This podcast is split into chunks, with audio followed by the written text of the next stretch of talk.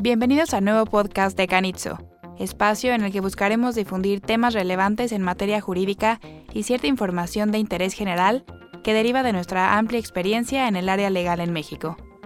En esta serie hablaremos de los programas de cumplimiento normativo, también conocidos como Compliance Programs, y materias relacionadas tales como competencia económica, operaciones con recursos de procedencia ilícita, corrupción, protección de datos personales, etc. Las asociadas Karen Ortega y Vanessa Romero Rocha nos acompañarán en esta primera serie. Les agradecemos que nos acompañen en este capítulo del podcast de Canitzo relativo a competencia económica de la serie de Compliance o Cumplimiento Normativo. Hola, mi nombre es Karen Ortega y el día de hoy en el podcast de Canitzo vamos a continuar platicando sobre temas de compliance. En esta ocasión vamos a conversar sobre competencia económica. Me acompaña Vanessa Romero Rocha.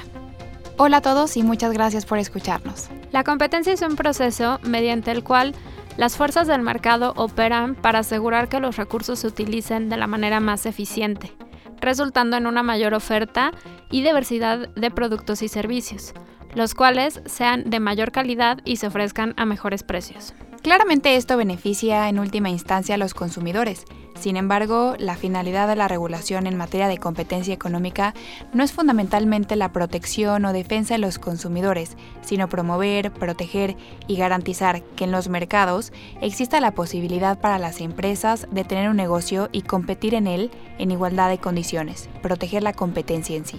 Para lograr lo anterior, la Comisión Federal de Competencia Económica, la COFESE, que es la autoridad en materia de competencia económica, está encargada de prevenir, investigar, combatir, perseguir y sancionar las prácticas monopólicas absolutas y relativas, los monopolios, concentraciones ilícitas y demás restricciones al funcionamiento eficiente de los mercados. En esta materia encontramos sanciones de diversa naturaleza y severidad, ya que la autoridad podrá ordenar la corrección o supresión de determinada actividad o aplicar multas que van desde el 8% de los ingresos de aquellos que hayan incurrido en una práctica monopólica relativa hasta el 10% de los ingresos de aquellos que lleven a cabo prácticas monopólicas absolutas, entre otras sanciones aplicables a los distintos actos regulados por la Ley Federal de Competencia Económica.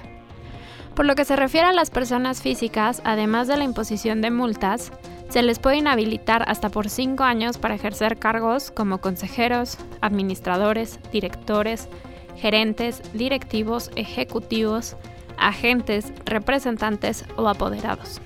Esta materia, al tener un componente económico importante, se basa en conceptos con los que no necesariamente estamos familiarizados, por lo que trataremos de explicar algunos de ellos. Empecemos por entender a qué se refiere la regulación al hablar de un agente económico. Un agente económico es cualquier persona física o moral, con o sin fines de lucro, de naturaleza pública o privada, fideicomisos o cualquier otra forma de participación en la actividad económica. Por lo que se refiere a las conductas anticompetitivas, empecemos por explicar qué son las prácticas monopólicas y la diferencia entre las denominadas absolutas y las relativas. Las prácticas monopólicas absolutas, también conocidas como cárteles o colusiones, son la mayor ofensa en la materia por el grado de nocividad que implican, y se refiere a los acuerdos entre competidores para disminuir o eliminar la competencia entre ellos. Están prohibidas y están tipificadas como delitos en el Código Penal Federal con una pena de 5 a 10 años de prisión. Estas conductas se sancionan en sí mismas por su simple actualización y no se toma en cuenta circunstancia alguna como contexto, tamaño de la empresa o el impacto del daño generado, ya que al cometer estas conductas es inevitable que se dañe la competencia. Estas conductas consisten en manipular precios, ya sea fijar, elevar o bajar precios de forma coordinada, restringir el abasto, segmentar el mercado, ya sea por territorio, clientes o productos, coordinar posturas en licitaciones o intercambiar información para cualquiera de los fines mencionados. Hay que tomar precauciones en las interacciones con competidores, ya que cualquier indicio que pueda tener la COFESE sobre acuerdos colusorios puede dar lugar al inicio de una investigación. Por su parte, las prácticas monopólicas relativas son aquellas prácticas comerciales legítimas con proveedores o clientes no competidores que se consideran ilícitas si actualizan los siguientes supuestos. Primero, que quien las cometa tenga poder sustancial en el mercado relevante y segundo, que la conducta tenga como objetivo o efecto desplazar a terceros, impedirles el acceso al mercado o crear ventajas exclusivas. Respecto a las prácticas monopólicas relativas, la autoridad debe analizar caso por caso para definir el mercado relevante, determinar si el agente económico tiene poder sustancial en el mercado y si se generan ganancias en eficiencia que las justifiquen. El poder sustancial implica que una empresa tenga la capacidad de fijar precios y o restringir la oferta de bienes o servicios sin que pueda haber una reacción competitiva que lo contrarreste. No se considera en sí mismo dañino, solo se considerará como tal si se abusa de ese poder para desplazar a sus competidores. El mercado relevante se refiere a los productos y servicios entre los cuales existe una competencia cercana, es decir, que para el consumidor son sustitutos cercanos.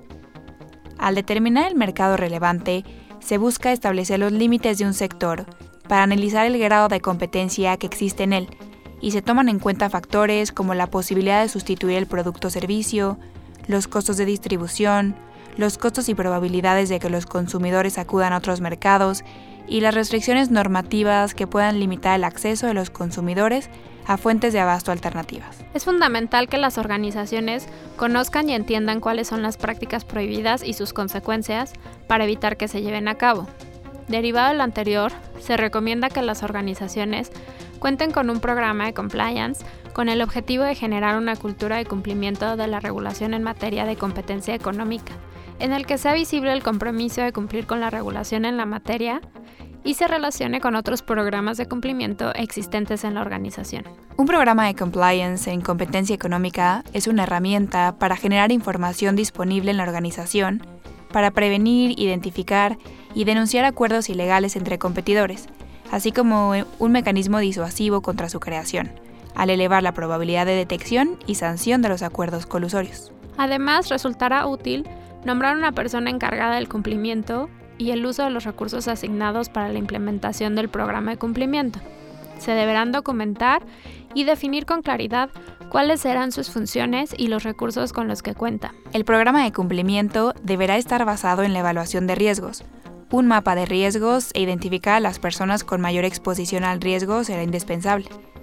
Es fundamental llevar a cabo capacitaciones para el personal de la organización y evaluar el grado de entendimiento en la materia. Se recomienda la elaboración de guías, manuales y políticas que contengan las reglas de actuación y o controles internos para cada riesgo, así como un protocolo de denuncias internas, de investigación de dichas denuncias o de casos sospechosos de incumplimiento, y establecer un catálogo de acciones disciplinarias internas objetivas y proporcionales y los casos en que se solicitará asesoría externa para llevar a cabo las investigaciones internas, determinar si cierta conducta es contraria a la ley o para pegarse a un programa de inmunidad y reducción de sanciones. Este programa está dirigido a las personas físicas o morales que realicen o hayan participado en acuerdos ilegales entre competidores, que, como ya explicamos, se consideran prácticas monopólicas absolutas y lo reconozcan y aporten información a la COFES. Brinda la posibilidad de obtener una reducción en las sanciones a cambio de la entrega de información y el cumplimiento de algunos requisitos, como la cooperación plena y continua con la COFESE. Además, para las personas físicas o morales que se apeguen al programa, no habrá responsabilidad penal por la comisión de la práctica. Por último, por ser un tema de relevancia, nos gustaría comentar que el tratado entre México, Estados Unidos y Canadá, mejor conocido como TEMEC, cuya entrada en vigor fue el pasado primero de julio, contiene un capítulo sobre competencia económica. Entre los compromisos previstos en el capítulo 21 del tratado, se incluyen los siguientes. Primero, mantener y aplicar las leyes de competencia que prohíban las prácticas de negocios anticompetitivas. Segundo, Permitir que una parte aplique sus leyes nacionales de competencia a actividades comerciales realizadas fuera de sus fronteras que tengan un vínculo con su jurisdicción. Tercero, mantener autoridades nacionales de competencia responsables de la aplicación de la legislación nacional en materia de competencia. Y cuarto, contar con artículos que regulen la equidad procesal en la aplicación de las leyes de competencia, la cooperación, protección al consumidor, transparencia y la posibilidad de hacer consultas entre los países. Muchas gracias por su tiempo, me despido, soy Karen Ortega y Vanessa Armero Rocha. Para más información pueden visitar www.canitzo.com.mx, comunicarse al 55 52 79 59 80 o escribirnos a canitzo.com.mx. Gracias, hasta pronto.